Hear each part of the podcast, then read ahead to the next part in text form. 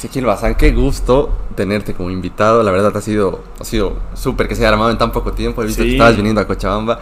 Eh, hoy día vas a tocar justo eh, en Beertown, ¿no? Sí, sí, sí, sí, sí. No, gracias por invitarme. A mí me encantan los podcasts, bro. Soy fanático de los podcasts, me gusta escucharlos mucho. Consumo mucho podcast. Y, y ahora que se han vuelto videocast, me encantan. Eh, eh nada, siempre, siempre me es un honor y súper lindo poder, poder compartirlo. Sí, es un gran formato. Yo he visto que habías participado ya en unos cuantos. Tú justo estaba buscando para, para no repetir preguntas y demás. Entonces, entonces he visto que, que, tienes un gran desenvolvimiento. Entonces me ha motivado más todavía que a lo que vas a no, Gracias, bro. Gracias, gracias por la verdad que a mí, a mí me, me, me, gusta mucho también poder hablar, compartir. Y creo que es una de las cosas, una de las facetas del artista que por ahí hay que desarrollar. El poder hablar más de forma más vulnerable, más real, ¿no?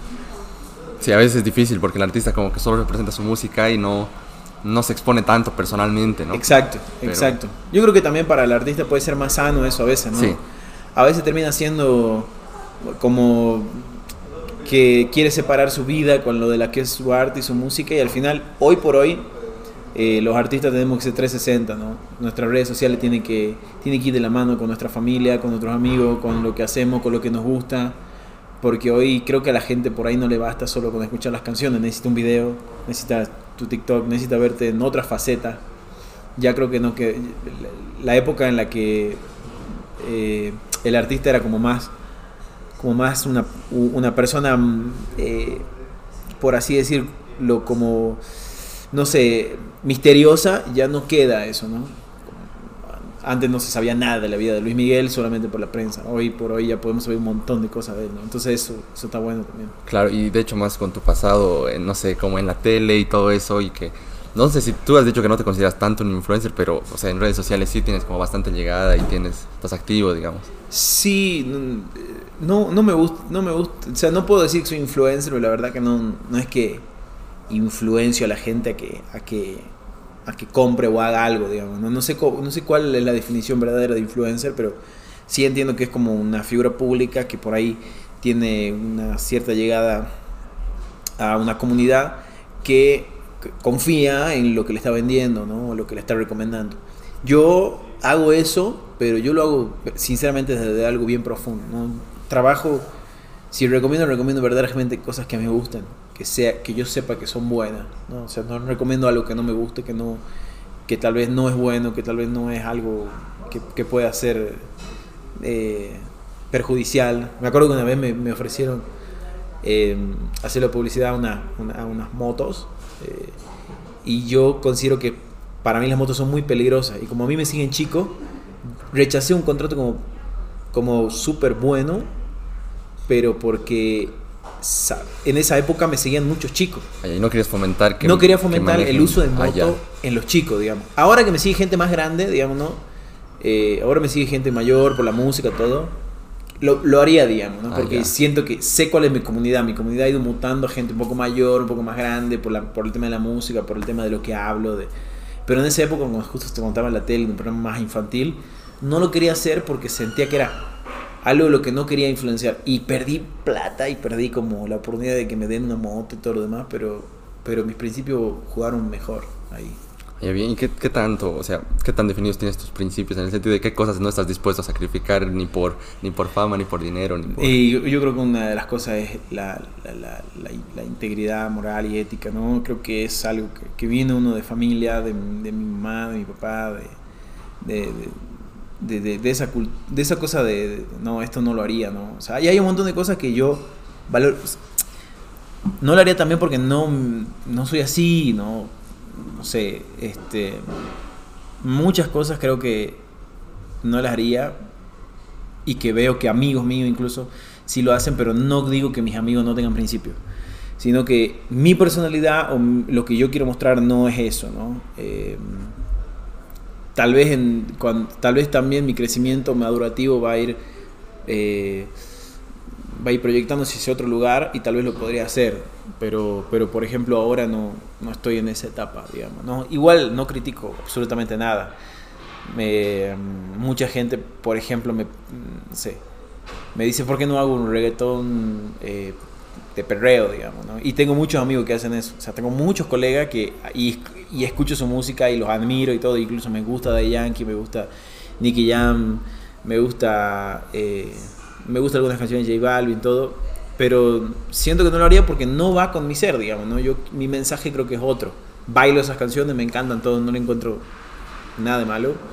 Bad Bunny y todo lo demás, eh, porque al final, como dice Nicky Jam, este, no es la obligación de ellos criar a tus hijos, ¿no? O sea, la obligación es de los padres a que no escuchen esa música porque hasta cierta edad, porque tienen un, margen ahí donde se pueden desviar, digamos, ¿no? Pero eh, creo que mis principios eh, son algo los que no negocio, pero siempre voy, voy priorizando, a ver, tratando de ser muy sabio en lo que, en lo que digo, lo que hago, en cómo lo hago, ¿no? Y, y bueno, a medida que voy madurando, eso se va, se, se, se va haciendo, lo voy haciendo con más sabiduría, creo yo. Igual me sigo equivocando, pero creo que lo voy haciendo con más sabiduría. ¿En qué etapa sientes que estás como, como de tu carrera musical principalmente? O sea, ¿estás más como componiendo? Sí, estoy más en la etapa de compositor, más en la etapa de, de, de, encontrarme, porque una de las cosas muy difíciles que me ha tenido que pasar es encontrarme. Estoy intentando encontrar. Estoy tratando de encontrar mi esencia, lo que verdaderamente me gusta. No, no querer hacerlo solo por, por pegar una canción o por, o por eh, buscar fama o viralidad, sino porque verdaderamente en mi corazón y en mis pensamientos quiero decir eso y quiero hablar de eso y, y quiero cantar sobre eso. Entonces estoy descubriéndome en un montón de sentidos. Y estoy probando con un montón de cosas. Estoy probando con la. No estoy probando. He grabado una cumbia el otro día con mis amigos que estaban acá. He grabado folclore. he estado grabando canciones románticas. Estoy grabando RB. Estoy grabando bachata. O sea, he estado encontrándome. Yo creo que la búsqueda es tratar de, de, de, ir haciendo varias cosas que, que tal vez uno no lo tiene mucho en el mapa, pero cuando lo descubre, le gusta y lo hace. Ese es un dilema, creo que muchas veces se enfrenta el artista, ¿no? En general, de entre, entre buscar intencionalmente solo la viralidad o solo el, que pegue algo mm. y entre realmente lo que quiero compartir, que a veces no, no, son lo mismo, entonces... Sí, y es súper, súper difícil, porque obviamente el artista se llena de, de lo que el público le da, claro. ¿no? O sea, siendo sincero, siendo sincero, ah, el, a mí me da, hablo por mí, no sé por los demás, eh, pero hablo por mí y si tal vez algunos artistas pueden coincidir conmigo, eh, cantar para, para pocas personas, pero que te aplaudan mucho, esas pocas personas, o sea, cantar para 30 personas, 20 personas, pero que esas 20 personas enloquezcan y te, y te aplaudan un montón, llena mucho más que cantar para 50.000 personas y que todo esté en el teléfono y no te prestan atención. ¿no? Entonces creo que el aplauso es lo que, lo que enriquece a un artista. Porque ese reconocimiento llega, no llega con el esfuerzo, la constancia y el mensaje. Cuando el mensaje está claro es bueno. Ahora, hay otras personas que, que buscan la viralidad y, buscan como ser lo más notorio y, virales posible y, por ahí este, tienen otras estrategias, ¿no? Son súper válidas. Cada estrategia es súper válida. Eh, ellos entienden también la parte del marketing muy bien.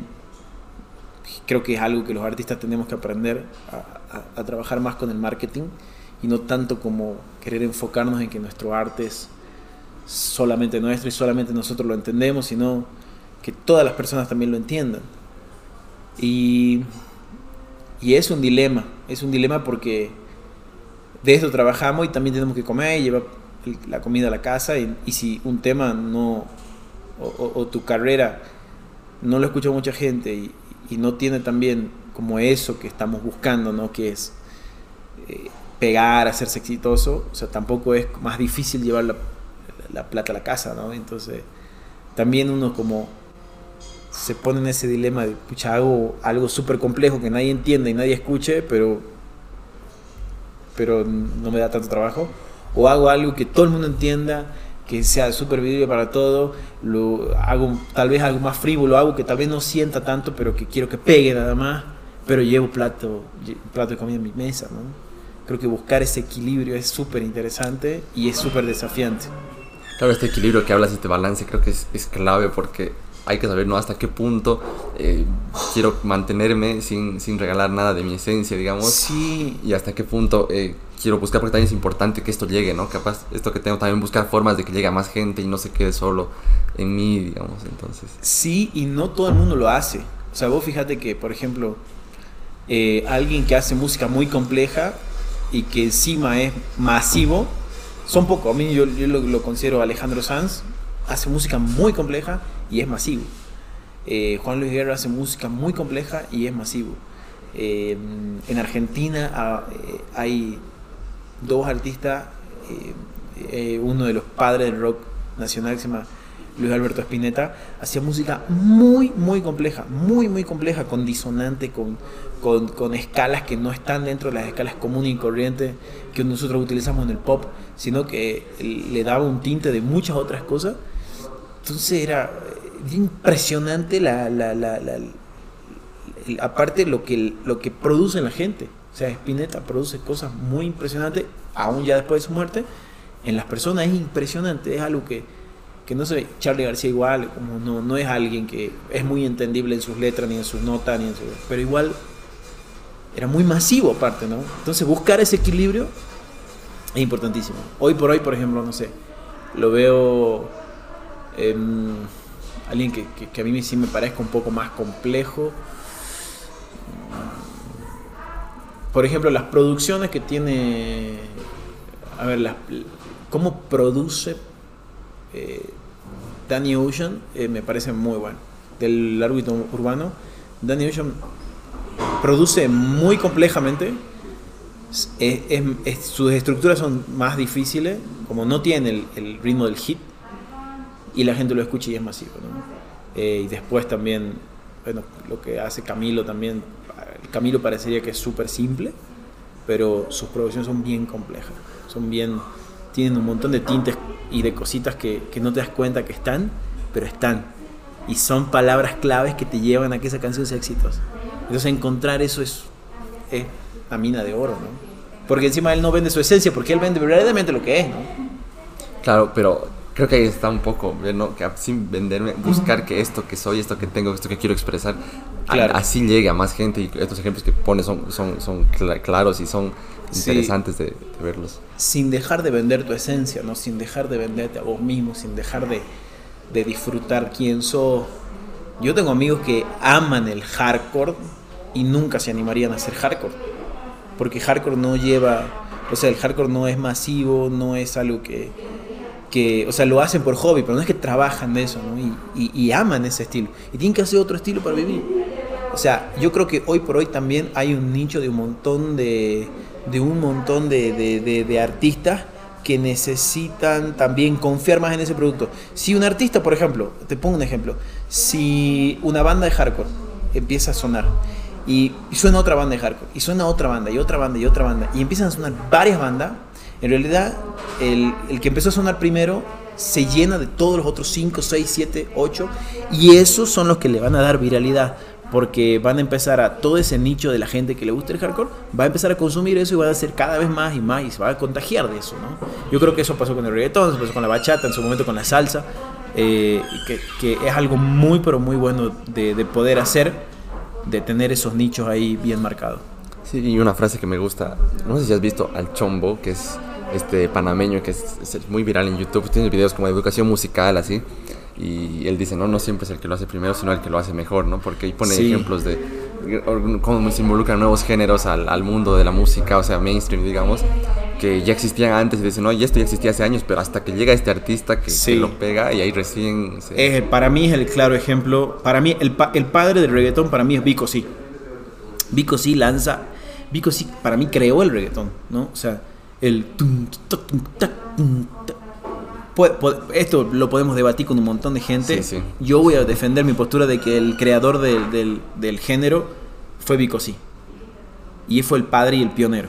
Ahora, no fue hasta que llegó Daddy Yankee con la gasolina Exacto. que nosotros dijimos, ¿qué carajo es esto? Y fue como un boom, ¿no? Entonces, hoy Daddy Yankee que se le acredita como que él es el, el, el, el, en su última canción, digamos, ¿no? Si Legendary no hubiera existido, ¿cómo se llamaría este género? Eh, y, hay una entrevista donde también le dicen, ¿no? Este, ¿Qué sentiste la primera vez que escuchaste reggaetón? Dicen, no, no sé si tengo que preguntar a los otros porque nosotros lo creamos. Pero para mí Vico sí ya lo había hecho, ¿no? Antes. Solo que no fue hasta que llegó este, este genio que, que da Yankee con, con la gasolina que reventó y por eso es el number one. Eh, pero justamente lo que dice él, ¿no? Es quien lo hace, él lo hace mejor. Pero yo creo que es también eh, es como los artistas nos ayudamos entre sí todo. Nos ayudamos entre sí todo. Claro ejemplo en Colombia. En Colombia todo hacen fit con todo. Todos, todos, todos, todos, todos. Carlos Vive cuando hizo el fit con Shakira, casi ninguno de los dos estaba sonando mucho. Eh, hacen la bicicleta, lleva, llévame tu bicicleta. Un golazo. Después Shakira hace con Maluma y no sé qué, y todo, queda en, Colombia. Y así hoy por hoy una potencia en la música, ¿no? Pasó lo mismo con el quinto escalón en Argentina. Empezaron a hacer batalla freestyle y ahí lo tenés. De ese quinto escalón, Woz, Duki, Litkila, Bizarrap, Paulo Londra. Eh, de ahí salieron de la session de Bizarrap salieron un montón. Ojalá que en mi estilo del pop se pueda hacer algo así y vuelva otra vez el pop a hacer el boom que fue en los 2000. Creo que sería lo, lo máximo. ¿no? ¿Cómo calificas tu, tu, propio género musical, digamos? ¿Dónde lo, dónde lo metes? ¿Dónde lo meto? O sea, yo hago pop, yo hago música, yo hago música romántica. Yo soy un cantante de música romántica y puedo cantar un folclore y me va a salir romántico. Puedo cantar un funky me va a salir romántico. Puedo cantar reggaetón, me va a salir romántico. Si canto cumbia me va a salir romántico, si canto tango me va a salir romántico, si canto todo me va a salir porque así es mi voz, porque así es mi esencia, porque es lo que me gusta y es lo que me sale del corazón. Eh, mm, cualquiera que sea ese estilo. yo creo que eso puedo hacer varios estilos, ¿no? Porque es más pop lo que hago y es lo que me gusta.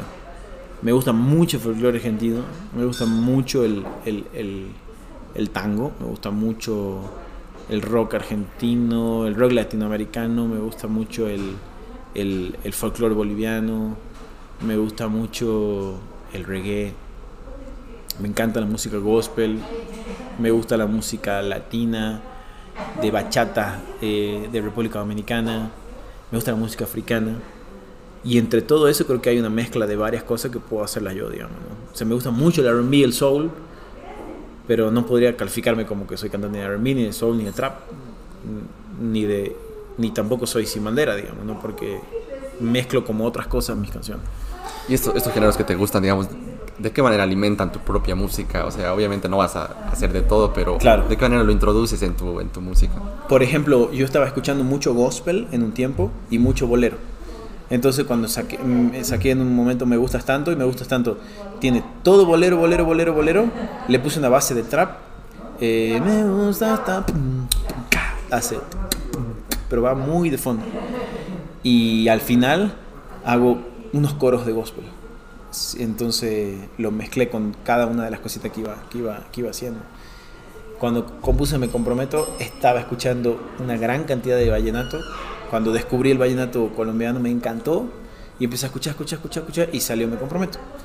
Eh, otra canción, Te Necesito Amor, era en la época que estaba escuchando mucho reggae. Entonces depende la, la, la, la música que voy escuchando en ese momento.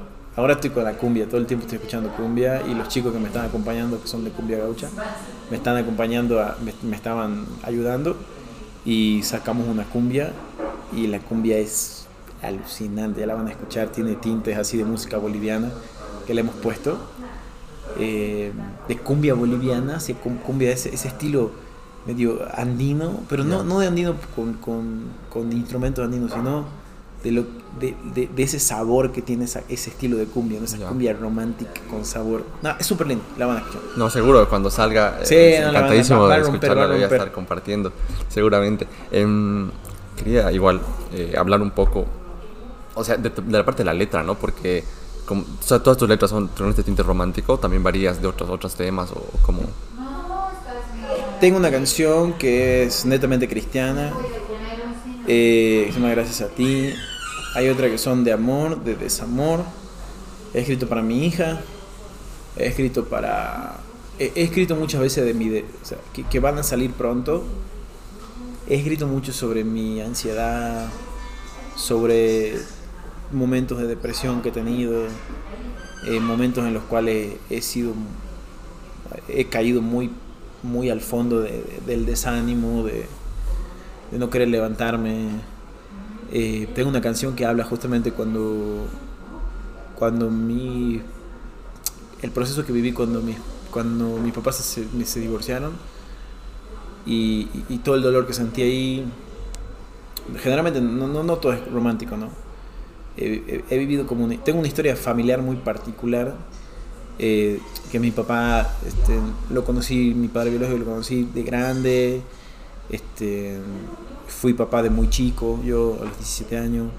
Entonces todas esas cosas como se juntaron en la misma época que para mí fue determinante que fue 17 años eh, a los 17 casi 18 años fue muy determinante para mí porque justo era, estaba siendo padre, estaba conociendo a mi padre biológico, a mi familia nueva, eh, había muchos como resentimientos en mi vida y, justo mis padres, o sea, mi papá de, crianza, que el, el, que me dio el apellido, se estaba divorciando de mi mamá, entonces era como todas esas cosas que yo estaba viviendo en ese momento, eh, las canalicé en varias canciones, ¿no? que no hablan específicamente, estoy...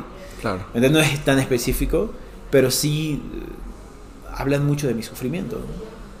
Eh, y creo que es, es, es, clave todas estas, estas vivencias, ¿no? Cómo, cómo logras eh, reinterpretarlas y escribirlas, obviamente no de forma literal, pero sí, alimentan tu, tu, inspiración, incluso ahí logras entenderlo mucho más tus propias, Totalmente. Tu, propia vida, ¿no? Totalmente, aparte yo escribo todos los días, todos los días escribo algo.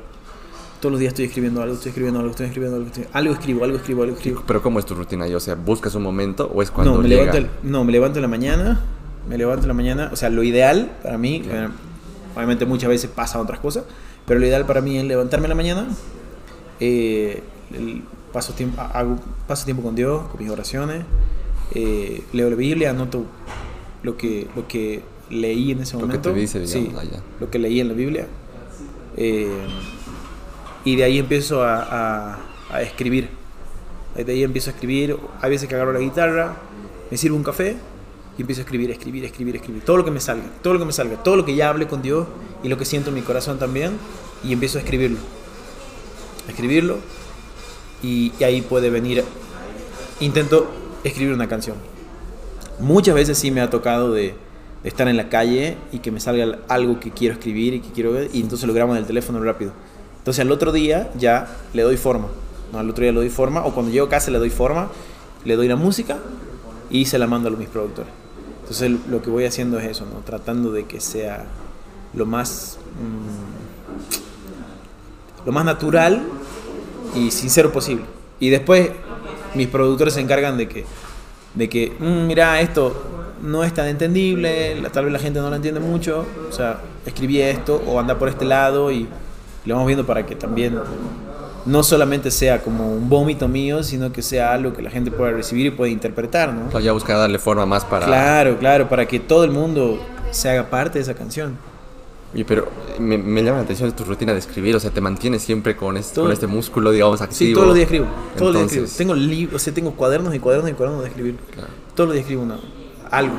Pero escribir es, muy bueno a, modo de primero sacarlo todo y que llegue más, más inspiración y no guardarte las exactamente, cosas. Exactamente, exactamente. Hay, escribir para mí una canción me resulta muy fácil, eh, pero porque escribo todos los días.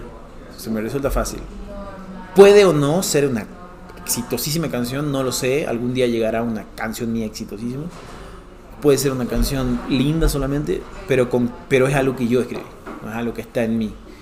Y hay veces no son canciones, porque la canción necesita una melodía. Hay veces son solamente palabras y letras, hay veces que es poesía, a veces que es un poema, a veces que es solamente una carta. Pero todos los días tengo que escribir, escribir, escribir, escribir, escribir. Y eso lo escuché, y eso lo, me lo, no me lo inculcó, pero sí lo, lo, lo adopté. No me acuerdo, o sea, en un momento creo que eh, varios artistas sentía que hacían eso, digamos. Y si yo sentía que estaba perdiendo el tiempo. Por ejemplo, Chris Eiler siempre decía que él escribe todos los días también. Y yo decía, pucha, yo o sea, quiero ser como Chris Eiler también y escribir, digamos. ¿no? En algún momento llegará mi doctorado. Y René de Calle 13 también, ¿no? Que él todos los días escribe cuatro horas. Yo decía, ¿cómo puede ser escribir cuatro horas? Y, y, digo, no, yo tengo que escribir cinco. No llego a escribir cinco, escribo media hora nomás, pero escribo, ¿no? Entonces escribo, escribo, escribo. Y de ahí empecé a, escribir, a escuchar a otros compositores que, no, yo también escribo todo el día y, y, entonces no, yo tengo que estar a la altura. Yo tengo que estar a la altura porque si yo no escribo todos los días y alguien viene, un artista me dice, escribe una canción, porque también es algo que a mí me encanta escribir para otros artistas, y me ha pasado, artistas como Pablito Betancourt, que vive aquí, que es cantante cristiano, me ha dicho, escríbeme una canción para mi disco. Y yo no tenía nada. Y me, he puesto a escribir, digamos, ¿no? Y, ta, ta, ta, ta, y otra vez agarrar la rutina. La necesito. Y también para mí. Y paradójicamente no tengo tantas canciones. No tengo tantas canciones. Pero mi artista favorito es Andrés Calamaro. Y Andrés Calamaro tiene miles y miles de hitazos. Miles y miles de hitazos. Pero se debe también a que tiene más de 2.000 canciones registradas. O sea, Andrés Calamaro tiene muchas canciones. De hecho, el Salmón, el Salmón, su disco El Salmón tiene como 40 canciones. El disco Honestidad Brutal tiene treinta y tantas. Es, son, una locura. obras, claro, un disco de treinta y tantas canciones. Y después saca El Salmón, que eran cinco discos, digamos. O sea, en cinco partes la había dividido, el tipo está loco. Entonces decía, si yo admiro a esta persona, yo tengo que escribir como, como él lo hace, ¿no? si, si, si quieren ver la historia de, de, Andrés Calamaro, vayan a Bios, ahí en Star Plus está. Y es increíble, el tipo estaba loco. Entonces yo quiero estar, yo quiero llegar a estar loco como él, digamos, en ese sentido. Pero lo que me gusta y me llama la atención es que ves a estas personas que tú admiras, que, o sea, por, en tu ámbito musical, y dices, yo, yo, tengo que estar a la altura y adoptas ciertas actitudes. Sí, que puedes sí, sí, yo soy un gran copión de actitudes. Claro, y eso es clave, porque además eso sí puedes copiar, pero va a salir lo tuyo, digamos, tu Exacto. no, obviamente no puedo copiar canciones de los demás porque es muy difícil, cada uno tiene su esencia. Claro, pero un poco estas, estas prácticas, no sí, sé cómo prácticas de ellos, eh, por ejemplo, este... Em, había escuchado una vez en una entrevista que que Manuel Medrano este, no se animaba a grabar sus canciones y agarró todas sus canciones viejas y Juan Pablo Vega, que es uno de mis productores favoritos, tocaba con él y le dijo, este, bueno, yo te las grabo. Y él como que no se animaba, como esto, que el otro, y, se animó. Y el tipo vendía en la calle, eh, era vendedor ambulante. Y al año siguiente estaba, él dice, de vender al ambulante, al año siguiente en los fucking Latin Grammy, ganando su primer Latin Grammy. Y dije, wow, o sea, tengo que, tengo que hacer también las canciones que, tengo, que tenía antes. Y de ahí salió Te Necesito Amor, que tiene 7 millones de reproducciones en Spotify. Te Necesito Amor salió de empezar a buscar canciones que había escrito antes y las junté con otras cosas. Y pa, pa, pa, y, hice, y la, le di forma a una canción que me gustaba antes y le di estructura y salió la canción que más conoce la gente de mí. Después, en la búsqueda de encontrarme, esto que yo te digo que estoy haciendo varios estilos y buscando y, y, y viendo verdaderamente mi esencia, ¿no? O sea, mi esencia del folclore, mi esencia del rock, mi esencia del funk, mi esencia de, del tango de mis abuelos, del rock de mi mamá, del folclore de mi papá, de, la cumbia de mis amigos. Todo eso es Ezequiel Bazán, todo eso sale de mí, ¿no? Eh, sale un tintes de, de Ezequiel. Y eso lo escuché de Vicente García, que él quería ir a encontrar las raíces de su bachata y de, de la música tropical que él hace y, él se junta con el hermano de, René, con, Cabra, eh, en uno de estos como, como fiestas en República Dominicana, de pueblitos chiquititos, y ahí dicen, eh, le graba el disco, le hace la producción, se termina ganando 4 gramos con ese disco, que creo que es el disco a la mar. yo decía, tengo que encontrarme, ¿no? Entonces me gusta mucho, por eso escucho muchos podcasts porque también me gusta adoptar qué han hecho los grandes, porque así se aprende.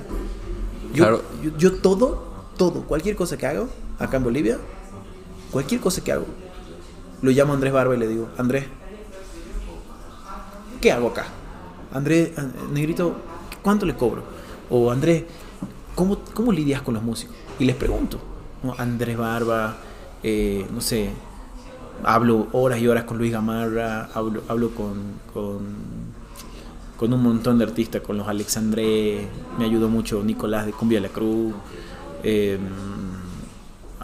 amigos amigos de la música, ¿no? Mayra González, o toda gente que yo admiro, les pregunto cosas, digamos, porque yo quiero saber, porque yo no me considero, no me considero nadie todavía, y yo quiero aprender de todos ellos, de gente que verdaderamente abre su corazón y te explica y te dice que creo que eso es fundamental, fundamental para, para los artistas, aprender de, los de los otros, ¿no?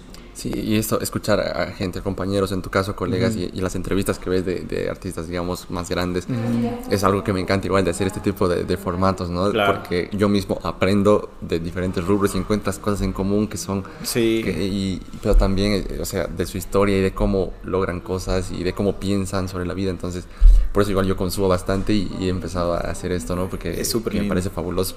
Y ojalá mucha gente igual al escucharte igual vea, oye, yo puedo claro. esto, adopte actitudes, piense, vea las cosas como, o, le des otra otra forma de ver las cosas que le ayude. El preguntarle no solo te da, no solo te, te, te, hace vencer el orgullo y el ego de que, que, uno tiene muchas veces como artista, sino que también eh, le das la posibilidad al, a la otra persona a que te ayude y te enseñe. Y para él también es algo gratificante, ¿no? Eh, por ejemplo, ahora me toca estar del, del, ahora como que estoy empezando a estar en el lado del, de los que consultan, digamos, ¿no? Entonces hay chicos, amigos, así chicos que me consultan un montón de cosas. Che, ¿cuándo puedo sacar esta canción? ¿Qué hago? ¿Grabo un EP o no grabo un EP? Eh, ¿Cómo grabo este, este videoclip? Mira el sonido. O, o, muchos amigos me dicen, che, está bien la letra. Y yo, en mi humilde opinión, se la doy, digamos, ¿no? Y me encanta porque yo siento, me siento importante, me siento, me siento con un propósito, me siento bien ayudando. Me siento, me siento feliz porque digo, wow, está creciendo esto. No, no solo en Bolivia, sino también en amigos de Argentina, eh, gente que yo admiro mucho en otros países. entonces, es muy lindo, es muy lindo poder coordinar con gente que, que es muy buena. O sea, es increíble. Y también gente que te rodea, que no son músicos, pero que aprendes en el tema del arte, ¿no? en el tema de la, de la televisión, de las redes sociales. Me ha tocado mil veces preguntarle a Marquina cosas tecnológicas, cosas de las redes sociales, a, a, Ian, a... Pucha, un montón de gente, la verdad que, que, que tengo, gracias a Dios, que son gente muy buena y que me, y que me acompaña. La verdad que soy muy feliz de la gente que me rodea. Sí, y porque por tu pasado en la, en la, tele y todo eso has hecho pues grandes contactos y ahora en la música también y estás en ese rol de seguir aprendiendo de ellos, de seguir aprendiendo de gente que conoces, pero también gente que está empezando, está en distintas etapas de su carrera también, vente, alguien que, que puede recibir consejo, perspectiva y, nunca se acaba ese rol, ¿no? De, de siempre estar buscando, pero el, o sea, el, enseñar a alguien, bueno, enseñar, dar un punto de vista o lo que sea también, también te ayuda a ti mismo a aprender, no solo el sentirte útil de que estás ayudando a alguien como a ti te han ayudado, sino tú mismo refuerzas tus propias... Sí, sí, sí, aparte, eh, cuando no sé algo, directamente le, digo a alguien que sé que es amigo mío y que, que, que, que, estimo y confío mucho, que me ayude. Porque es básico, ¿no? Yo no sé de diseño, entonces le pido a mis amigos que me diseñen algo, digamos, que me diseñen mi marca y y hay veces que no tengo cómo pagarle, le digo, che, bro, en, lo, en cuanto pueda te pago esto, en cuanto pueda te pago al otro. O, pero tratar de tener esa gente cerca tuyo porque, porque quiero hacer también que cada cosa sea especial, digamos. O sea, yo puedo, podría contratar al mejor guitarrista de, de Latinoamérica, pero yo quiero que mi amigo guitarrista grabe conmigo. Podría contratar al mejor de esto, pero yo quiero que este, este grabe conmigo, ¿no? O sea, creo que es muy importante tener tener también personas buenas que te rodeen y con las que puedas tener feeling, con las que puedas tener vulnerabilidad, con las que te puedas pelear incluso y después arreglarte y decir está todo bien. Eso, eso creo que es muy, pero muy bueno. Y ahora quería preguntarte un poco sobre, sobre tu historia, ¿no? Que más o menos eh, lo que podía escuchar es que mm. Mm, eh, en algún punto cuando tenías que decidir qué estudiar, eh, has decidido entrar a psicología ah, eh, por el tema de, que, a todos nos dicen una carrera que te, que te convencional que te dé plata pero eh, ese tiempo sentías que has sido un poco cobarde no entonces sí me encanta la psicología no de hecho pues, me encantaría como algún día retomar la carrera, pero solo por el hecho de tener un título y darle a mi mamá la alegría. Pero creo que a mi mamá ni le importa, está muy orgullosa de mí, de todo lo que he hecho y todo lo que he logrado. Eh, sino también para, o sea, para regalarme a mí, ¿no? El, el quisiera ver, me hubiera encantado poder terminar una carrera como algo pendiente, así que sí. Porque mal que mal hay veces que me siento mal, o sea, es como mis amigos me dicen, pero bro, mira todo lo que has logrado, o sea, tener canciones en Spotify, en YouTube, has cantado con un montón de gente importante, la gente te conoce en la calle, todo, y te estás preocupando por un título, digamos. Y le digo, no, es que para mí es importante porque siento que no he logrado algo que, que algo muy importante, ¿no? Y me siento, y quiera o no, mi propia inseguridad me hace menos, me hace menos, ¿no? Y, digo, ah, pero mira, aquel es médico, aquel es esto, aquel es otro, y, y, sí me hace sentir. Es tal vez un trabajo, obviamente, que yo tengo que hacer de amor propio y de decir, no, o sea, yo soy quien soy, pero sí me hubiera gustado mucho. Eh, y lo que hago, también eh, ah, y entré a psicología eh, porque claro, era como, sí, es la, lo que me va a dar plata, lo que me va a dar, o sea, lo que voy a poder trabajar en algo fijo, en un consultorio o en alguna organización o lo que sea, pero lo iba a poder hacer y iba a poder darle una alegría, digamos, a mi madre o, plata o, un estatus, una posición social, ¿no? Pero, pero sí creo que eh, al final lo terminé dejando. Lo termino dejando igual también porque estaba trabajando hartísimo y estaba como ya teniendo a mi hija y sentía que no me entraba nada en la cabeza, sentía que no lo entendía eh, y eso, ¿no?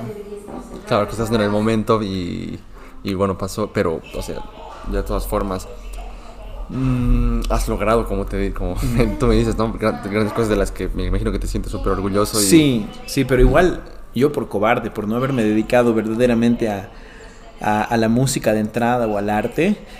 Eh, hice eso, después intenté hacer otra carrera y otra carrera y otra carrera y otra carrera y no me salía nada, digamos, pues la verdad que nada me llenaba y no lo quería hacer, o sea, era lo que no me gustaba. Yo quería hacer música, pero en Argentina y más en Tucumán, es como no me animaba a hacer música, porque los exponentes que tenemos en Tucumán es Mercedes Sosa, este, Palito Ortega y hoy por hoy, este, no sé, Maxi Espíndola, ¿no? No, no, no, se podía soñar y tenías que irte a Buenos Aires para soñar. Hoy ya es más, se puede, digamos.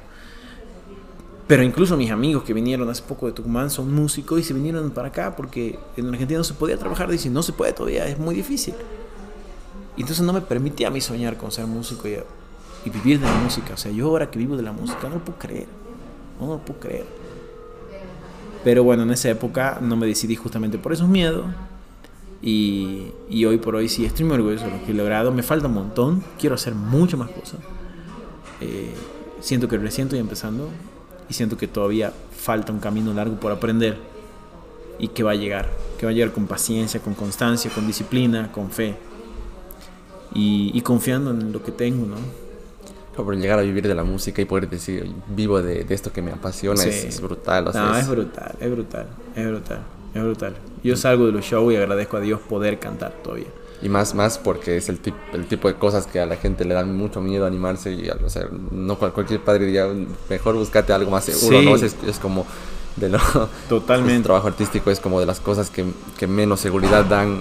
De sí, y, hay veces que te va muy bien, hay veces que te va muy mal. Hay veces que agarras show por lo mínimo de plata y hay veces que, que, que agarras show que son importantes o que la gente, no sé eh, te quiere tener más horas o te quiere tener eh, en cierto lugar y te paga viajes y esto y lo otro y vos decís, wow, no puedo creer que me estén pagando porque canten mis canciones. Eh, en las bodas, por ejemplo, que quieren que yo cante Me Comprometo. Mucha gente se ha casado con esa canción. Con mi, la, mi canción Me Comprometo es una canción justamente habla del compromiso en el amor, en el matrimonio, ¿no? y, y, que la gente haya, haya adoptado esa canción para comprometerse, para casarse, para que sea el baile de su, de su boda, como en serio, digamos, ¿no? O sea, están usando mi canción, sí, queremos que cantes nuestra canción, es nuestra canción, pero ya no es la canción de Ezequiel. No puedo creerlo. Y me pagan por eso, o sea, me pagan por ir yo ir a cantar mi... O sea, eh, ¿se entiende de loco que Me pagan por ir a cantar una canción que yo escribí. Y y ustedes la van a bailar en su boda y dicen que es su canción y encima me van a pagar para que vaya. Y me van a pagar bien, o sea, me van a pagar algo que yo, o sea, como que decir, wow, y decir, qué lindo, ¿no? Y también hay veces que, que tengo que ir a cantar y nadie me escucha, pero tengo que seguir cantando porque es el trabajo, ¿no? Es como cuando vas a la oficina y en un momento, no sé, te salió un, eh, un informe excelente y todo el mundo te aplaude, y hay veces que te salen los informes mal, tal cual. El escenario de mi oficina.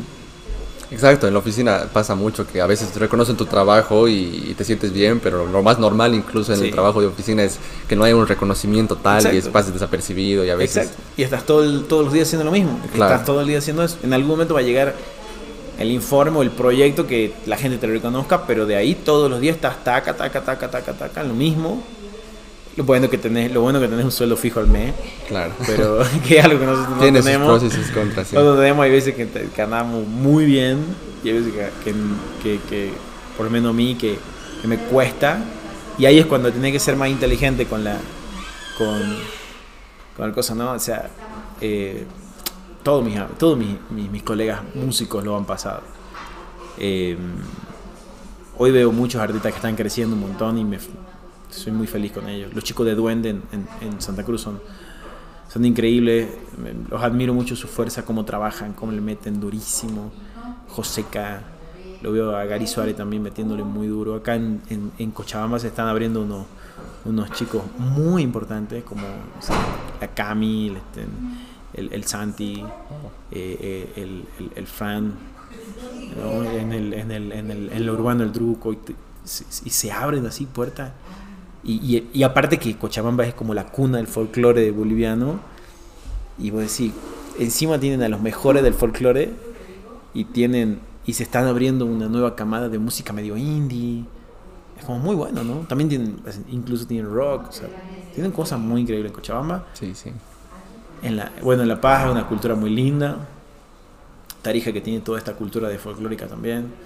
Santa Cruz que le está metiendo durísimo a todo, a todo. Santa Cruz le está metiendo duro a todo, a todo. con extranjero, con no extranjero, con. A todo le está metiendo duro Santa Cruz. Se está armando algo lindo en Bolivia. Y, estoy muy feliz de ser parte de eso, algo lindo, ¿no? Porque el Boni la está rompiendo. El Fabio Zambrano la está. Fabio Zambrano sigue cantando una reversión de la bomba y la sigue rompiendo. Es increíble. Este muy feliz de ver a la música cómo está creciendo así y que nosotros podemos vivir de esto, ¿no? Y ellos saben que hay veces que agarras contratos muy buenos y que tal vez, no sé, tenés eh, al mes de los 30 días puedes tener hasta 20 shows y otros meses decís, pucha, no me contrata nadie, no hay nadie. Pero ahí está la constancia, la fuerza, la inteligencia, ¿no? De cómo vas a administrar, administrar tu dinero. Yo creo que es muy importante eso. Bueno, sí, primero, gracias, saludos a Fran y Santi que se han pasado igual por el podcast, que músicos que me ah, encantan. son, muy, muy, jóvenes y, la verdad me, me encantan.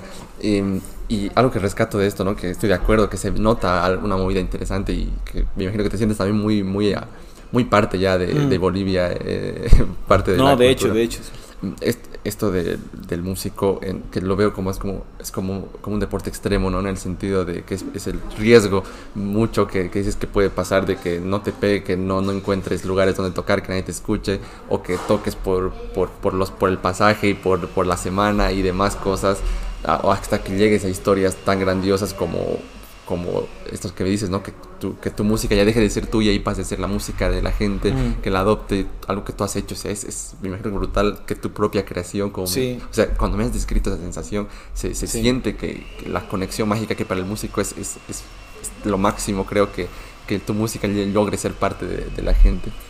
Pero es, así, en ese sentido, el deporte que puede darte momentos tan lindos donde, donde tu creatividad, pues, vea sus frutos, pero también el tema del salario fijo, que a veces tienes que sacrificar todo el tema de, tu arte, tu creatividad, tu, qué decir, pero mm. lo sacrificas por un sueldo fijo que a veces es muy, muy necesario, ¿no? Entonces... Obvio, porque vos fíjate que, que es lo que le da seguridad y estabilidad a la familia, digamos, ¿no? Si ya estás casado, si tenés hijos, todo. O sea, si tu hijo van al colegio y necesitan que pague el colegio, o sea... Claro colegio no puede esperar que vos tengas show el otro mes, vamos a gestionarlo, digamos. Y, creo que Bolivia tiene, una, tiene algo muy bueno que le gustan los shows, o sea, le gustan los shows y, contrata a la gente. pero también es como, eh, no hay como, no hay como una reglamentación, digamos, ¿no? que, que, proteja al artista y todo lo demás. Creo que si nosotros como artistas podemos armar una movida importante en las cosas que hagamos, vamos a salir a romperla en todos lados. Vamos a salir a romperla. Y eso nos va a permitir también, creo, porque es muy importante, no solo los artistas, es muy importante la gente que acompaña a los artistas. Porque el que acompaña a los artistas es el que protege y cuida que el, que el artista pueda, pueda fluir en su energía, ¿no? De creatividad. Y decir, ok, yo me concentro en esto, mis músicos se concentran en ensayar, y mi manager se concentra en que las cosas salgan bien. Mi agente de prensa en que yo tenga eh, entrevista y mi agente de marca que yo tenga buenos logos y mi vestuarista que me ayude a que yo me pueda vestir bien porque yo no me he visto bien.